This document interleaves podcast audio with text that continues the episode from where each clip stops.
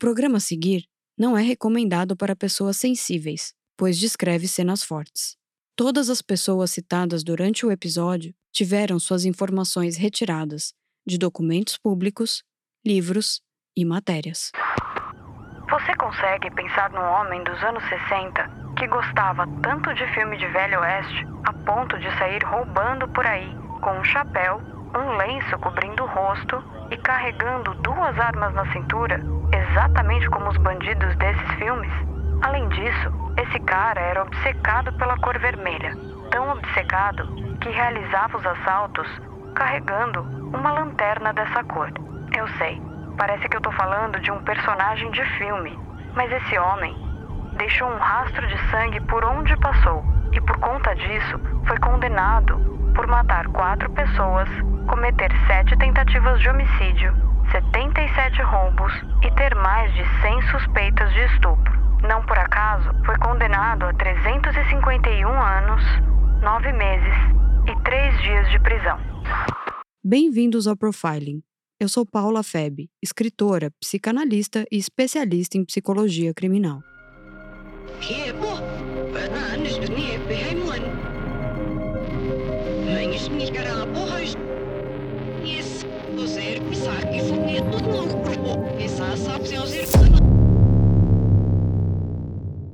São Paulo, ano 1967. Aquela era uma época muito agitada.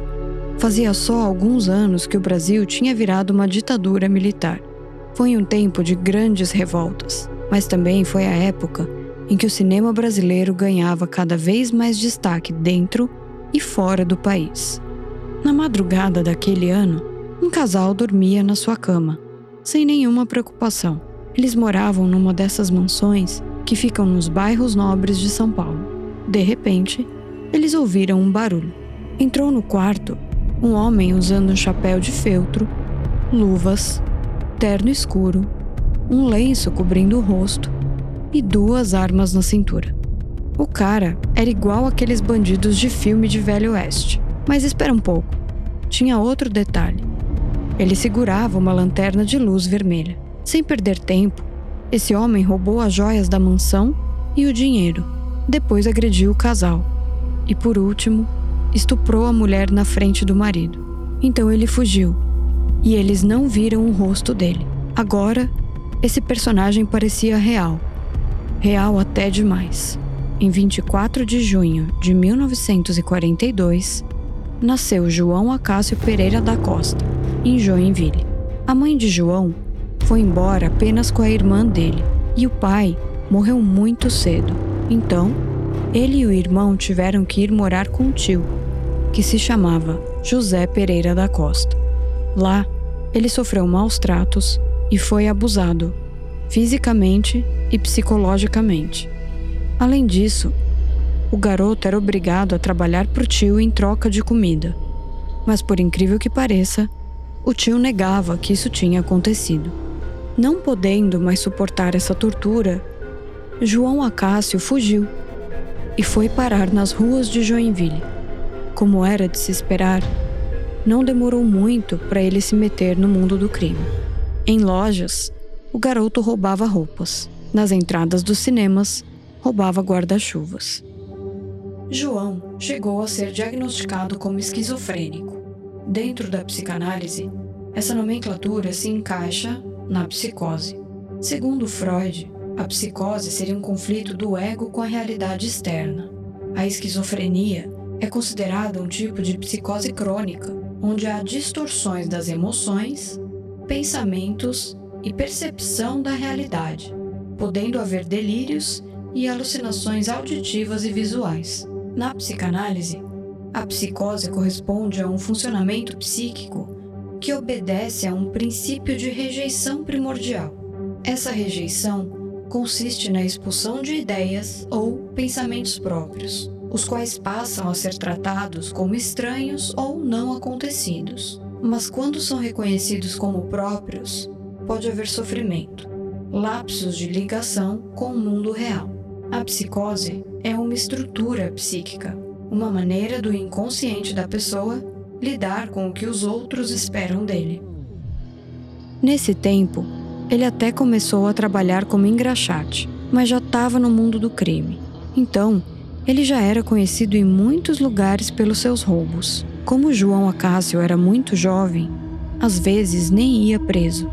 Pelo contrário, recebia conselhos de policiais para sair dessa vida. Mas esses conselhos não adiantaram de nada. Agora que havia começado seu caminho no crime, não ia mais parar. Mas João Acácio teve emprego, sim, em duas tinturarias. Na primeira, o garoto foi flagrado pelo patrão beijando sua filha. Na segunda, pegou a roupa do cliente para ir ao cinema, mas acabou sendo visto por ele e depois foi demitido. É engraçado como o cinema sempre teve um enorme impacto na vida de João Acácio. No começo dos anos 60, ele se mudou para o centro de São Paulo, para um lugar que se chamava Boca do Lixo área conhecida pelos crimes, drogas e prostituição. Ele queimava a grana dos roubos com bebidas e prostitutas. Para justificar todo esse gasto, falava que era filho de fazendeiro. A partir daí, um novo capítulo da vida dele começava. No dia 2 de maio de 1960, morria numa câmara de gás nos Estados Unidos o criminoso Carol Witter Chessman, conhecido como Red Light Bandit, em português, o bandido da luz vermelha. Ele tinha uma característica bem peculiar. Costumava intimidar as vítimas com uma lanterna de luz vermelha. Deu para perceber onde João Acácio se inspirou, né? Mas calma, não foi só isso. Lembra que eu disse antes que ele gostava de filmes do Velho Oeste? Então, tinha um filme em especial que se chamava Eldorado, dirigido pelo ilustre John Ford e estrelado por ninguém menos que o herói do cinema americano John Wayne. E João Acácio era um grande fã desse filme. Mas, como falamos, João Acácio tinha outra obsessão: o vermelho. Além da luz da lanterna e do lenço, o apartamento que ele tinha em Santos era todo decorado em vermelho. Essa cor significava muita coisa para o bandido. Mais tarde, quando perguntaram sobre a cor vermelha, ele respondeu: A cor vermelha é por causa que o vermelho é bonito e representa a vida, representa o rubi, representa tudo que é vermelho, né? E não sou só eu que gosto de vermelho, muita gente gosta da cor vermelha, né?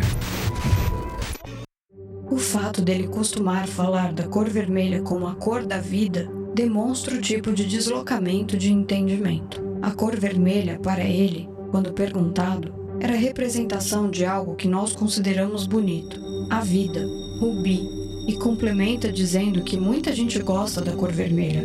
Não sou só eu que gosto da cor vermelha. Como se isso fizesse se livrar um pouco da culpa dos seus crimes. Outros são como eu. Portanto, tenho menos culpa. João Acácio incorporou todo esse estilo e foi atrás de fazer o que fazia de melhor: assaltar. Tendo guarda ou não, o bandido achava um jeito de entrar nas casas. Além disso, ele era muito forte, ágil e sempre entrava do mesmo jeito. Usava um macaco de carro para abrir as janelas. Óbvio que às vezes isso não dava certo e ele tinha que quebrar o vidro para entrar.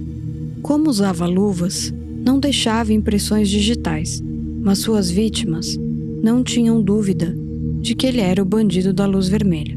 A luz da lanterna, aquelas roupas, era impossível negar que era ele. Muitos dizem que toda essa estética na hora de roubar era um plano dele para virar uma espécie de popstar, coisa que não demorou muito para acontecer. Teve uma vez que ele entrou numa casa sem acordar ninguém e encontrou uma mulher dormindo pelada na cama. Então, João Acácio roubou o que precisava e deixou um bilhete escrito: Minha cara, uma mulher da sociedade não deve dormir sem roupa. Da próxima vez que eu voltar aqui, quero encontrar a senhora vestida. Assinado. Hum, o bandido da luz vermelha. Depois de seis meses, ele voltou naquela casa e assaltou de novo. Só que dessa vez, a mulher estava vestida. O número de roubos aumentou, assim como os abusos sexuais.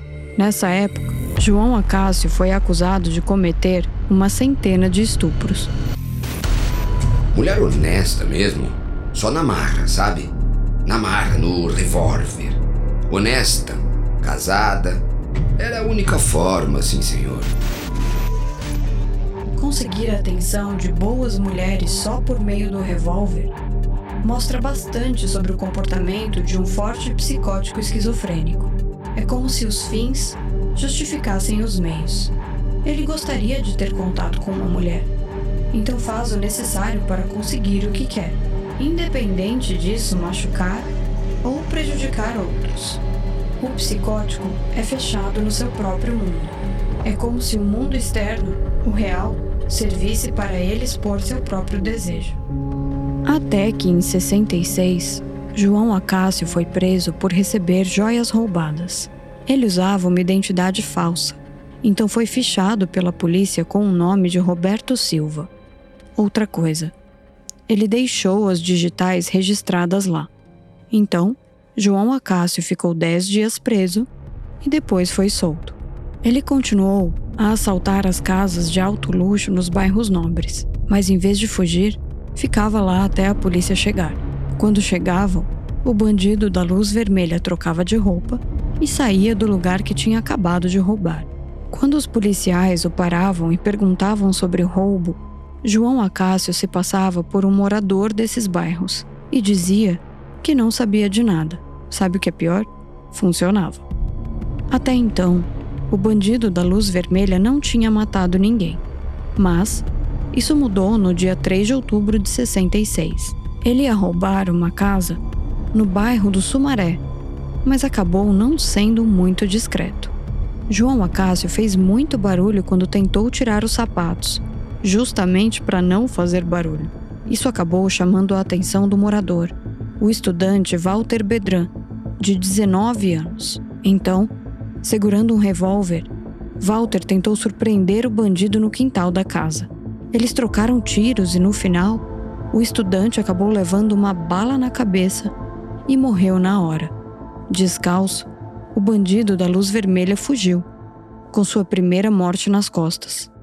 A psicose seria uma exposição não castrada da perversão, ou seja, seria a perversão com uma espécie de passe livre através do inconsciente. Por conta disso, o psicótico encontra fora de si tudo que exclui de dentro. Dez dias depois, João Acácio mais uma vez entrou em cena. O operário José Enéas da Costa, de 23 anos, estava bebendo em um bar no bairro da Bela Vista. Tudo ia bem, até que José cruzou o caminho com um bandido. Eles começaram a brigar e isso terminou com o operário sendo baleado até a morte. Então, com medo de ser preso, João se mudou para um apartamento em Santos. Foi lá que decorou tudo com sua cor preferida, o vermelho. Na Baixada Santista, ele não tinha medo de sair e curtir a noite como sempre fez. E sedutor e simpático do jeito que era, o bandido não levantou suspeitas. Assim, João Acácio morava em Santos e ia para São Paulo continuar assaltando. Bom, mas já que ele roubava tanta joia, para quem é que ele vendia? Ninguém menos que o receptador Walter de Oliveira, conhecido como Caboré. Esse homem ia ter um papel bem maior do que a pessoa para quem o bandido da luz vermelha revendia joias. Mas calma, que a gente ainda vai chegar lá. No dia 6 de julho de 67, ou seja, Menos de um mês depois de ter matado mais um homem, João matou um vigia de uma mansão que tentava assaltar no bairro do Ipiranga. O vigia, José Fortunato, tentou impedir João Acácio de entrar e acabou pagando um preço alto por isso. Depois, o bandido entrou na mansão, mas tinha um detalhe: ele colocou suas luvas só depois de ter quebrado o vidro da janela. Lá, ele roubou e atirou três vezes numa mulher. Quase que por um milagre, ela sobreviveu. Quando a polícia chegou no local do crime, ficou claro que aquilo era mais uma obra do bandido da luz vermelha. Mas agora haviam descoberto um detalhe. Já que o ladrão não havia usado luvas antes de entrar na mansão, ele acabou deixando as digitais em um caco de vidro de uma janela quebrada. Quando foram comparar as digitais, perceberam que era de um homem chamado Roberto Silva, ou seja, o nome falso de João Acácio. Só que tinha uma coisa: além das digitais dele, também havia foto dele nos registros. era a foto do bandido da luz vermelha. Então o que a polícia fez? Publicou a foto nos jornais. A partir daí, eles receberam todo tipo de denúncia. Eram pessoas que o haviam reconhecido, sabiam onde ele morava e tudo mais. Foi aí que a polícia percebeu que eles não estavam procurando Roberto Silva, mas sim João Acácio. Então a polícia começou uma investigação ferrenha para pegar o bandido. Carregando malas cheias de dinheiro, ele foi para Santos, depois seguiu para o sul do país, especificamente para o Paraná. Por algum motivo, os policiais de São Paulo sabiam que ele ia para aquele estado, então alertaram as autoridades de lá. No fatídico 7 de agosto de 67, depois de resistir muito, João Acácio Pereira da Costa foi preso em Curitiba e logo em seguida levado de volta para São Paulo. O delegado do caso havia preparado uma cela com decoração toda em vermelho para receber o bandido. João Acácio ficou muito satisfeito com esse cuidado. Então, acabou colaborando e contando todos os seus crimes com a maior tranquilidade do mundo. Na prisão, o famoso bandido da luz vermelha atraiu muitos fãs. Em julho de 67, na boate do navio Eugênio C, o cineasta Rogério Sganzerla viu um jornal em cima de uma mesa. Ele se deparou com a manchete: Bandido mascarado ameaça a cidade de São Paulo. E assim, em 68, era lançado um dos ícones do cinema brasileiro, O Bandido da Luz Vermelha. No ano de 1970, João Acácio foi condenado a 351 anos, 9 meses e 3 dias de prisão. Mas, como já dissemos em outros episódios, a lei brasileira não permite que alguém fique preso por mais de 30 anos. E a partir daí, muitos foram atrás de mais detalhes da vida do famoso bandido. E então, descobriram muitas coisas. Lembram do Caboré, o receptor de joias? Pois é, João Acácio tinha um caso amoroso com ele, e na cadeia, o bandido sofreu violência sexual e teve um caso com um cozinheiro condenado por homicídio. Ele também contou que teve uma namorada, com quem teve um filho. João foi considerado um doente mental, então foi internado no manicômio judiciário de São Paulo. Desde então, sua saúde piorou muito. Ele deu muitas entrevistas e não era mais aquele cara sedutor, e sim um homem que mal conseguia falar e andar direito, por causa dos efeitos dos remédios psiquiátricos. Eu me arrependo de matar ou tirar a vida dos outros. Me arrependo de matar os outros. Em agosto de 97, o bandido da luz vermelha foi solto, saindo da prisão vestido com sua cor preferida, o vermelho. Ele voltou para sua cidade natal Joinville, onde foi morar com o tio e outros parentes. Um vizinho disse que ele saía à noite, com um cobertor enrolado, e ia para o aeroporto ver os aviões decolando. Além disso, não sabia mais ler, escrever ou pegar ônibus. Mas as pessoas que viviam com ele acreditavam que depois de 30 anos de prisão, o bandido tinha se tornado um cara inofensivo. Uma pena, mas eles estavam errados. Não demorou muito para ele se meter numa briga com o primo e depois ser expulso de casa. Sem ter para onde ir, foi morar de favor na casa de um pescador, um homem chamado Nelson Pinzinger. O ano era 5 de janeiro de 98. Parecia que João Acácio não conseguia se contentar com aquela vidinha. Afinal, já não tinha mais o luxo, a fama e o dinheiro dos seus dias de glória, se é que podemos chamar esses dias assim. Era um dia normal no bar do pescador Nelson, até que João Acácio teve um acesso de raiva e começou a quebrar o bar. Depois teve um desentendimento com o irmão do pescador, Lírio Pinzinger, por causa de um suposto assédio que o bandido fez contra a mãe e a mulher dele. João Acácio agarrou Lírio e o ameaçou com uma faca.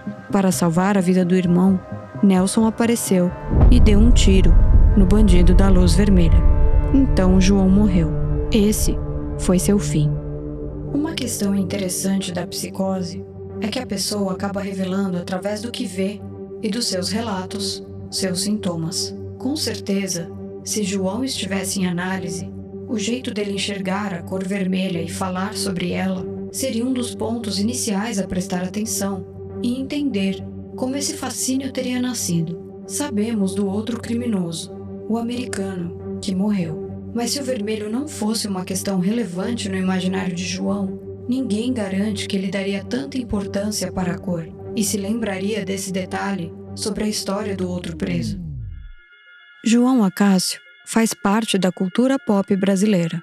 Ele era um criminoso como tantos outros, mas a questão não era o que ele fazia, mas como fazia.